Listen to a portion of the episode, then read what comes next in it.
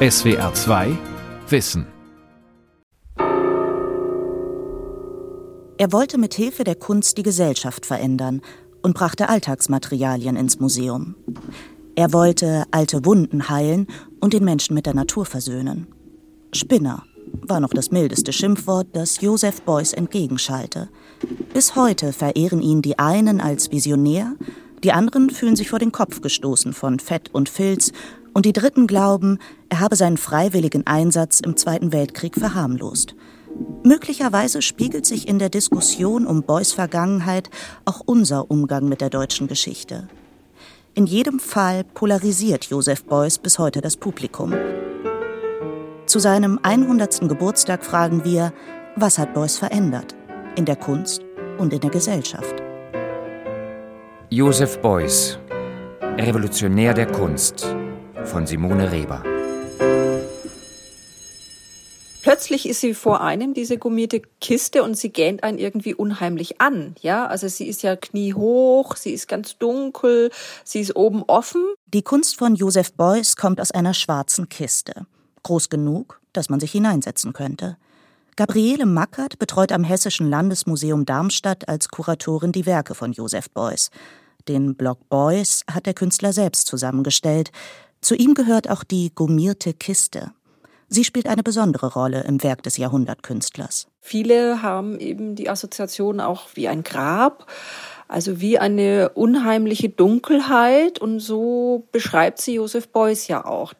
Es ist ein mattes Material, es glänzt nicht, es sondert wenig aus, es ist eher wie ein Stopp der Wahrnehmung. Die sogenannte gummierte Kiste von 1957 ist ungewöhnlich für das offene Werk. Dennoch wählte der Künstler das sperrige, dunkle Objekt für den Block Boys in Darmstadt aus und nahm es 1979 mit zu seiner spektakulären Ausstellung im New Yorker Guggenheim Museum. Er hat über die gummierte Kiste zum Beispiel gesagt, dass sie seiner Lebenskrise entsprungen ist. Diese Lebenskrise muss man womöglich als posttraumatische Kriegserfahrung sehen, als depressive Phase, die wohl anscheinend von 1955 bis 56, 57 gedauert hat, die auch mit der Trennung von einer Frau zu tun hat. Mitte der 50er Jahre drohte Joseph Beuys an einer schweren Depression zugrunde zu gehen. Er erholte sich bei der Feldarbeit auf dem Bauernhof seiner Schulfreunde, der Brüder Hans und Franz Josef van der Grinden aus Kranenburg. Und in dieser Lebenskrise hat er sich zurückgezogen und hat nichts mehr gegessen, nichts mehr getrunken und Freunde haben ihn dann aufgefunden und wieder aufgerüttelt, doch sich dem Leben zuzuwenden. Und danach sei er zu einem Tischler gegangen, hätte eine Holzkiste bestellt und hätte Bitum oder Teer oder auch andere Gummiformen aufgebracht auf diese Kiste. Und deswegen verknüpft er seine Biografie ganz stark mit dieser gummierten Kiste und er spricht aber weniger von einem Grab oder so, sondern er hat eher, denke ich, die Assoziation zur Kopfkiste. Während sich Beuys die Kiste zimmern lässt, beginnt er gleichzeitig an einem Wettbewerbsentwurf zu arbeiten für ein Mahnmal im Konzentrationslager Auschwitz. Vielleicht wird Joseph Beuys heute auch deshalb so hart attackiert, weil sein Lebenslauf so eng mit der deutschen Geschichte verbunden ist. Beuys selbst hat seine Biografie als einen Werklauf geschrieben, als Abfolge von Kunstwerken und Ausstellungen. Seine Geburt am 12. Mai 1921 versinnbildlichte er mit einer Säuglingsbadewanne. Das Objekt wurde legendär, weil Damen eines SPD-Ortsvereins es bei einem Fest im Museum nicht als Kunstwerk erkannten und Gläser darin spülten. Joseph Beuys wuchs zwischen den zwei Weltkriegen in Kleve auf. Mit 15 Jahren schloss er sich der Hitlerjugend an, verpflichtete sich 1941 für zwölf Jahre zur Luftwaffe und wurde Bordfunker. 1944 stürzte er mit dem Flugzeug über der Krim ab. Der Pilot starb. Beuys überlebte und war nach drei Wochen im Lazarett wieder einsatzfähig. In seiner Lebenskrise mehr als zehn Jahre später holt ihn offenbar diese Erinnerung ein. Heute würde man von einer posttraumatischen Belastungsstörung sprechen, als eine Methode der Traumatherapie gilt inzwischen, sich die Grenzen des Körpers bewusst zu machen, damit das Nervensystem nicht von der gespeicherten Angst überwältigt wird. Die schwarz gummierte Kiste ist der Ort, an dem Joseph Beuys sich seiner Vergangenheit stellt und seine künftige Kunst konzipiert. Aus diesem Zusammentreffen der Zeiten entsteht bei ihm die Energie für Veränderung. Er spricht davon, dass in dieser depressiven Phase er sich ganz zurückgezogen hat und in dieser Isolation eigentlich eine Konzentration und Ruhe stattgefunden hat, um dieses Chaos auch wieder zu ordnen, das im Kopf ist. Und er spricht davon, wie von einem Kreislauf von Leben, Tod, Wiedergeburt. Später hat Beuys den Flugzeugabsturz in eine Legende verwoben.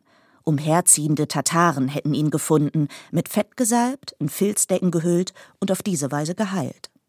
Für Beuys, den Erfinder des erweiterten Kunstbegriffs, war auch sein eigener Lebenslauf künstlerisches Material. Manche Biografen werten den kreativen Umgang mit den Fakten als Verdrängung. Das eigensinnige Werk spricht dagegen. Denn wie kaum ein anderer Künstler in der zweiten Hälfte des 20. Jahrhunderts hat Joseph Beuys die Kunst von Regeln und Dogmen befreit. Außerdem beinhaltet die Tatarenlegende künstlerisch einen wahren Kern, Sie übersetzt die Bedeutung von Fett und Filz und rückt die Geste des Heilens ins Zentrum. Fett als die chaotische Energie kann den rechten Winkel einer harten Stuhllehne heilen. Filz isoliert und schützt. Beuys rollt sich selbst in Filz und entwirft einen Filzanzug. Er spricht jedem Menschen die Macht des Künstlers zu, mit Hilfe der Kreativität sein Leben zu verwandeln. Wenn ich sage, jeder Mensch ist ein Künstler, sage ich ja nicht, jeder Mensch ist ein Maler, ein Bildhauer, ein Architekt, ein Tänzer, ein Komponist. Erklärt Beuys im Südwestfunk. Sondern ich sage, jede menschliche Tätigkeit kann den Anspruch der Kunst haben, kann also auf dem Niveau der Kunst liegen und muss eigentlich als Kunst gesehen werden, denn sonst wäre es nicht richtig, den Menschen als ein schöpferisches Wesen schlechthin zu bezeichnen. Heute ist die Aufregung nicht mehr zu verstehen, die Joseph Beuys provozierte, als er sagte, jeder Mensch ist ein Künstler.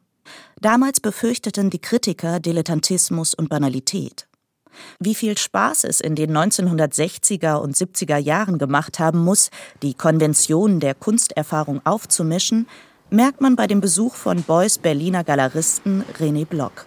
Noch heute muss Block lachen, wenn er von Ereignissen erzählt, die inzwischen in die Kunstgeschichte eingegangen sind. Beginnen wir mit dem Rudel, mit dem Kölner ja. Kunstmarkt 1969. Für das Gespräch mit SWR2 Wissen hat der Galerist seine Erinnerungen schriftlich festgehalten. Der erste Streich war die Eroberung des Kunstmarkts mit der Installation The Pack, das Rudel, für die Beuys den alten VW-Bus der Galerie verwendete. Es war im Februar 69, dass ich ihn fragte, ob er sich vorstellen könnte, dieses Auto, das ich auf keinen Fall einfach so verschrotten wollte, denn zu viele Erinnerungen waren damit verbunden, in einem Kunstwerk einer neuen Funktion zu geben. Er wolle sich das überlegen. Im Sommer des Jahres überraschte er mich mit der Idee, dieses technisch hochentwickelte Fortbewegungsgerät, das ein Auto ist, mit dem ältesten und einfachsten zu konfrontieren. Eines, das noch nicht einmal Räder hat, mit dem Schlitten. Am Ende sollten 24 Schlitten wie ein Rudel hinten aus dem Auto springen. Das Schlittenrudel hat sich von den Zugtieren unabhängig gemacht und ist auf eigene Faust unterwegs, ausgerüstet mit einer Taschenlampe, einer Filzdecke und einer Fettskulptur. Für den dritten Kunstmarkt in Köln entstanden außerdem 50 einzelne Schlitten als begleitende Multiples. Beuys tat sich grundsätzlich schwer mit der Bestimmung von Preisen für seine Arbeiten, so auch hier. Du bist der Galerist und du bestimmst den Preis, sagte er. Größere Arbeiten von ihm kosteten in anderen Galerien zwischen 20 und 30.000 Mark. Mir war klar, dass diese Arbeit teurer sein müsse. In den 1960er Jahren dominierte die amerikanische Kunst den Markt. Der Wert eines Kunstwerks wurde eher willkürlich bestimmt. Bei Malerei zum Beispiel entschieden das Format und die gefühlte Berühmtheit. An den Marktwert von Stars wie Jackson Pollock, Robert Rauschenberg oder Andy Warhol reichten die deutschen Künstlerinnen und Künstler bis dahin nicht heran. Bei einem Rundgang durch die Kurien der Kollegen am Vorabend erkundigte ich mich nach Preisen von Künstlern der Beuys-Generation. Internationale Künstler schwebten mir davor. Ich stellte fest, dass Werke von Warhol oder Rauschenberg für 100.000 oder 110.000 Mark angeboten wurden und sagte mir, dass diese Arbeit von Beuys als Kunstwerk genauso wichtig, wenn nicht bedeutender sei und setzte den Preis auch auf 100.000 Mark fest. Das Multiple bot Block für 350 D-Mark an, also für alle erschwinglich. Der Auftritt von The Pack, das Rudel, aber wurde für Beuys und Block in Köln zunächst zum Spießrutenlauf. Sie können sich vorstellen, dass dieser für ein deutsches Kunstwerk utopisch anmutende Preis das Hauptthema der Gespräche der Messe war. Nur Grinsen oder Kopfschütteln ernteten wir, und Beuys fühlte sich extrem unwohl. So viel Häme im Rheinland. Als ein Händler 40.000 Mark bot, redete er mir zu. Aber ich blieb stur, obwohl ich noch nie so viel Geld gesehen hatte. Immer wieder sagte ich ihm, Beuys, das ist jetzt ein politischer Preis, da müssen wir durch. Am letzten Tag kaufte der Sammler Just Herbig die Installation. Der Kaufvertrag wurde im VW-Bus unterschrieben. Heute steht The Pack, das Rudel, in der neuen Galerie in Kassel in Gesellschaft von einem der Multiples. Die einzelnen Schlitten, sagt René Block, sind inzwischen teurer als die Gesamtinstallation einmal war. Obwohl sich Joseph Beuys immer als eine Art Einzelkämpfer gab, ist er nicht denkbar ohne die Aktionen von Fluxus. Künstlern wie George Machunis, Henning Christiansen oder Nam June Paik, mit dem er hier am Klavier sitzt, die mit ihren Happenings und Konzerten in der Tradition von Dada auch in der Galerie René Block auftraten. Erst in der Aktion wird die Kunst von Joseph Beuys offen und durchlässig. Erst im zeitlichen Ablauf der Aufführung wird der kreative Prozess erlebbar. Zur plastischen Theorie von Beuys gehört die Spannung zwischen Stillstand und Bewegung, die letztlich zu Veränderung führen soll. Noch heute, fast 50 Jahre später, übt die New Yorker Aktion I Like America and America Likes Me eine magische Anziehungskraft aus, obwohl sie nur noch in Fotos und Filmaufnahmen existiert. René Block eröffnete mit diesem Coup 1974 seine New Yorker Galerie. Für drei Tage ließ sich Joseph Beuys in Blocks neuen Räumen am West Broadway mit einem Kojoten einschließen. Der Galerieraum, der lag am West Broadway. Die Fenster gehen Westen und Süden. Und im Süden führte der West Broadway vorbei am World Trade Center in die Wall Street Gegend. Nicht von ungefähr bekam der Coyote jeden Morgen einen Stapel Wall Street Journals in den Käfig gelegt. Der Steppenwolf gilt der indigenen Bevölkerung Nordamerikas als heilig, wurde aber von den weißen Siedlern verächtlich gemacht. Die Aktion ist auch deshalb so faszinierend, weil man hier Boys Körpersprache studieren kann, sein intuitives Gefühl für Plastik. Mit Filzumhang, Triangel und Krummstab begegnet er dem Kojoten furchtlos und aggressionsfrei. Mal zerrt das Tier an dem Filz, dann hält Beuys es auf Distanz, halb im Spiel, halb im Kampf. Dabei entstehen immer neue Figurenkonstellationen, die archaische Momente in die Gegenwart überführen. Wenn Beuys eine Pause macht, ruht das Tier neben ihm. Dass sich dieser Dialog auf drei Tage reduzierte, lag daran, dass eine spezielle Genehmigung der New Yorker Gesundheitsbehörde vorliegen musste, um das wilde Tier in die Stadt zu bringen. Zusätzlich musste eine Prüfung des Raumes, in dem der Kojote untergebracht werden sollte, durch die Behörden erfolgen, ehe Zugang für Publikum gestattet würde. Für kurze Zeit überwinden Mensch und Tier die Grenzen der Spezies, wie das später die feministische Denkerin Donna Haraway formulierte. In der Aktion lässt sich das Naturverständnis des Künstlers als Körperempfinden beobachten. Beuys ist mit Tieren aufgewachsen, sein Vater war Futtermittelhändler, er selbst träumte als Kind davon, als Schäfer mit seiner Herde über das Land zu ziehen. Als Jugendlicher schloss er sich einem Zirkus an und arbeitete dort als Tierpfleger.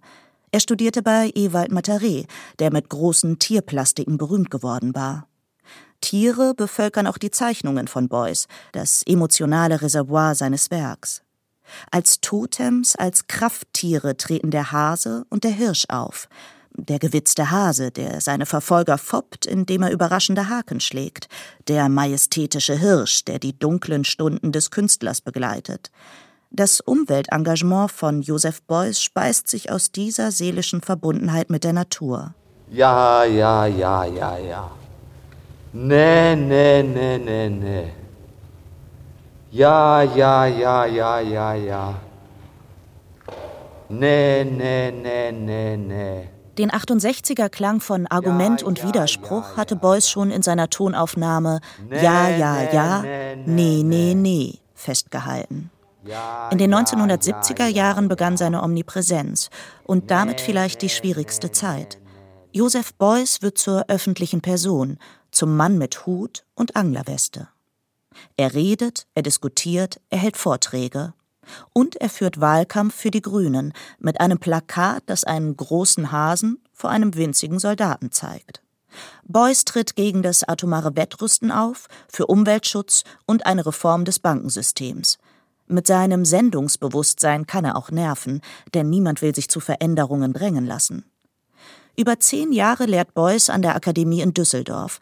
1972 wird er entlassen, weil er keine Zulassungsbeschränkungen für seine Klasse akzeptiert. Später gewinnt er den Prozess gegen Johannes Rau, den damaligen Kultusminister von Nordrhein-Westfalen, will sich dann aber nicht mehr an die Kunstakademie binden. Noch einmal unterbricht ein Rückblick die atemlose Entwicklung. 1976 ist Beuys bei der Biennale von Venedig eingeladen. In dem von den Nationalsozialisten umgestalteten Pavillon erinnert er sich an einen Punkt in seinem Leben, an dem sich schon einmal Vergangenheit und Zukunft begegneten. Straßenbahnhaltestelle, Monument für die Zukunft, rekonstruiert die Haltestelle, an der er als Kind in Kleve gewartet hat. Ein Denkmal aus dem 17. Jahrhundert, das aus einem Kanonenrohr, vier Mörsern und Kugeln besteht. Beuys setzt einen Kopf mit geöffnetem Mund auf das Rohr, einen stummen Schrei. Die Schienen führen ins Ungewisse. Bei der Biennale in Venedig spricht Beuys im SDR über die Installation. Ich habe auch als Kind natürlich nicht sehr lange nachgeforscht, aber es hat mich fasziniert. Ich habe also praktisch täglich auf irgendwelchen merkwürdigen Relikten da gesessen und auf die Straßenbahn gewartet oder nachdem ich ausgestiegen war, wieder ein bisschen mir die Landschaft angeschaut von da aus. Es hat mich also fasziniert, dieser Gegenstand, also dieser Ausgangspunkt, der also äh, wahrscheinlich sogar so war, dass ich vielleicht sogar kein Bildhauer geworden wäre ohne dieses Schlüsselerlebnis. Nach Venedig sollte das Denkmal auf immer zusammengelegt werden, so verfügte das der Künstler. Heute liegt ein Exemplar im Hamburger Bahnhof, dem Berliner Museum für die Kunst der Gegenwart. Hier arbeitet die Kuratorin Nina Schallenberg an einer Ausstellung über Beuys und die Sprache. Schon in seinen Titeln zeigt sich die Liebe des Künstlers zum Wortwitz. Ja, ja, ja, ja, ja. Nee, nee, nee, nee, nee. Selbst wenn ein Titel ganz einfach ist, also wie beispielsweise Ja, ja, ja, nee, nee, nee, das sind zwei Wörter, aus denen sich der zusammensetzt, die aber je nachdem, wie sie moduliert sind, je nachdem, aus welcher Stimmung heraus man sie äußert, sie mal euphorisch, mal genervt, mal glücklich sein könnten, mal ganz, ganz traurig. In seinem letzten Auftritt 1985 in den Münchner Kammerspielen, bei den Reden zum eigenen Land, leitet Beuys seine künstlerische Entwicklung aus der Sprache ab. Nach dem Schweigen in der Krise, der Isolation in der schwarzen Kiste, beginnt für ihn die Kreativität mit dem Sprechen. Was mir vorher nicht so klar war, das war dieses sehr plastische Verständnis von Sprache, das er hat. Also dass, wenn man einen Laut äußert, dass man quasi also so die Vorstellung einer Sprechblase hat, die sich in den Raum hinein ausdehnt und sich mit der Blase des Gegenübers trifft. Damit die Künstlerinnen und Künstler aus dem Atelier, aus dem Galerieraum oder dem Museum mit der Gesellschaft heraus kommunizieren können, fordert Beuys für sie regelmäßige Sendezeit im Fernsehen. Er selbst hat seine eigene Antenne. Ich bin ein Sender, ich strahle aus, sagt er. 100 Tage diskutiert er bei der Documenta 5 in Kassel mit dem Publikum und seufzt am Ende: Wer nicht denken will, fliegt sich selbst raus. Um das Denken zu beflügeln, gründete er die Freie Internationale Universität. Und er will in die Politik. 1982 kandidiert Josef Beuys, der die Grünen mitgegründet hat, auf der Landesliste für den Bundestag. Im Südwestfunk erklärt er, was er als Abgeordneter plant. Also, dass neue Wirtschaftsgesetze möglich sind, dafür würde ich mich einsetzen. Dass es also zu dieser Überwindung von kapitalistisch abgewirtschafteter Wirtschaftsstruktur und kommunistisch abgewirtschafteter Wirtschaftsstruktur und auch Unmenschlichkeiten im westlichen Privatkapitalismus und auch Unmenschlichkeiten eben im kommunistischen Zentralismus verhindert werden. In Filmaufnahmen kann man die versteinerte Miene von Josef Beuys erkennen, als ihn die Grünen von der Landesliste streichen. Beuys wollte die Welt verbessern, aber ein Realpolitiker war er eher nicht. Als Künstler bleibt er in der Bundesrepublik eine allgegenwärtige Erscheinung. In der DDR gilt er als persona non grata. Trotzdem erreicht seine Botschaft vom erweiterten Kunstbegriff und der sozialen Plastik die alternative Kunstszene der DDR. Damals organisierte Eugen Blume gemeinsam mit dem Künstler Erhard Monden in den Dresdner Elbauen eine Performance zu Beuys. Seither hat ihn die Faszination nicht mehr losgelassen. Dieses Jahr kuratiert Eugen Blume mit Catherine Nichols in Nordrhein-Westfalen die Jubiläumsveranstaltungen zum 100. Geburtstag von Josef Beuys. Den früheren Leiter des Hamburger Bahnhofs in Berlin interessiert vor allem der gesellschaftspolitische Aspekt bei Beuys. Bei ihm ist das der Wille, also das freiheitliche Engagement des Einzelnen, was dazu führen soll, die Verhältnisse zu verändern. Aber er hat in diesen Verhältnissen, die er auch als Wirtschaftskultur bezeichnet hat, hat er einen Niedergang der westlichen Gesellschaft gesehen. Und diesen Niedergang wollte er aufhalten und darin liegt seine Heilungsidee und deshalb auch das Engagement bei den Grünen. In Zeiten des Klimawandels wirken Beuys Warnungen vor der industriellen Ausbeutung der Natur, vor der ungerechten Verteilung von Ressourcen, der Vergeudung von Energie und der Massentierhaltung vertraut. In den 80er Jahren galten sie noch als ideologische Übertreibung. Dieser Heilungsgedanke betrifft natürlich den Planeten insgesamt. Also die schweren Verletzungen innerhalb des Naturhaushaltes, die sollten aus seiner Idee, das hat er ja sehr früh entwickelt, in ein anderes Verhältnis zur Natur verändert werden. Er war einer der ersten, der darüber nachgedacht hat, ob nicht Pflanzen und Tiere eine eigene Rechtsform haben müssten. Paradox an diesem Werk, das ganz auf die Befreiung des Einzelnen ausgerichtet ist, wirkt die Suche nach einem Erlöser. Von dem Anthroposophen Rudolf Steiner übernimmt Beuys die Vorstellung einer Christusfigur.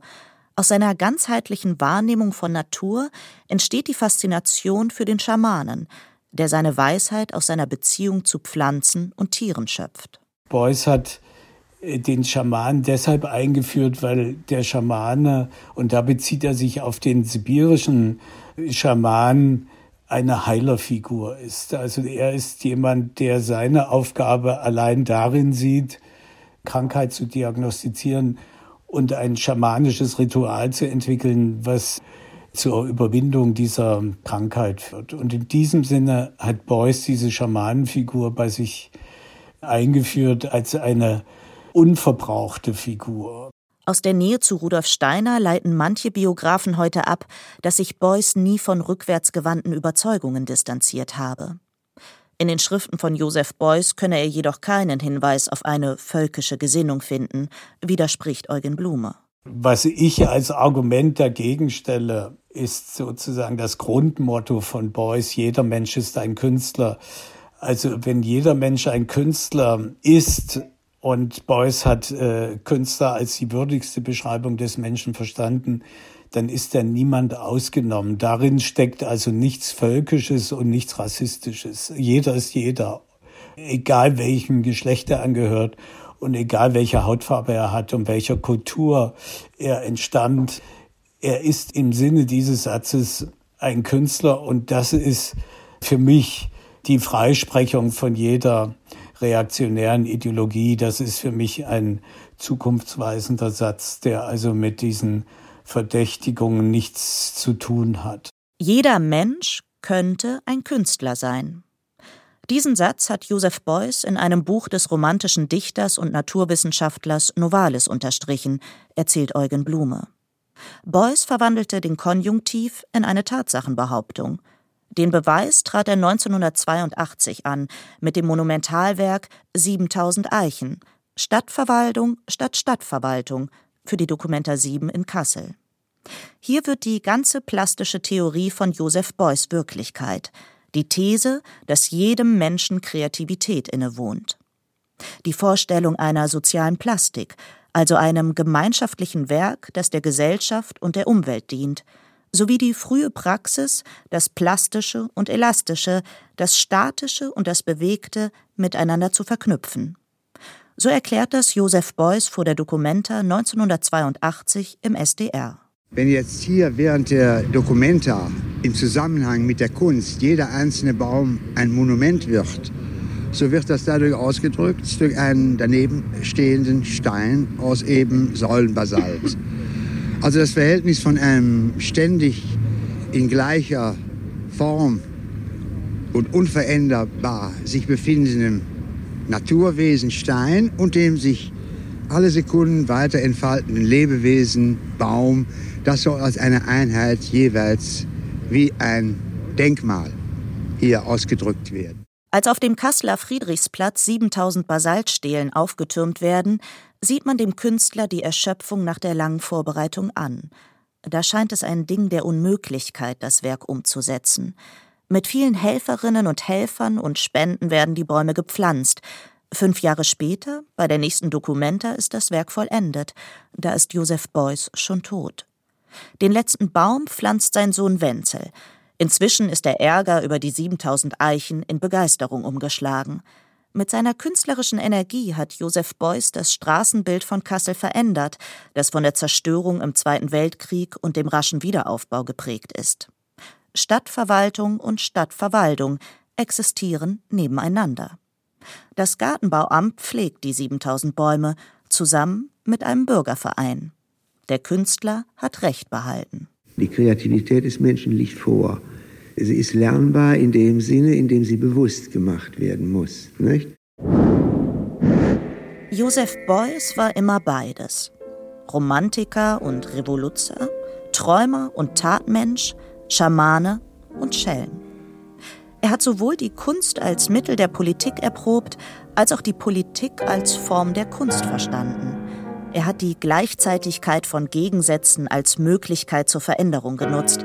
Und er hat Mensch und Natur zu einer Einheit verschmolzen und mit seiner Rundumsicht eine neue Perspektive für den Planeten erdacht.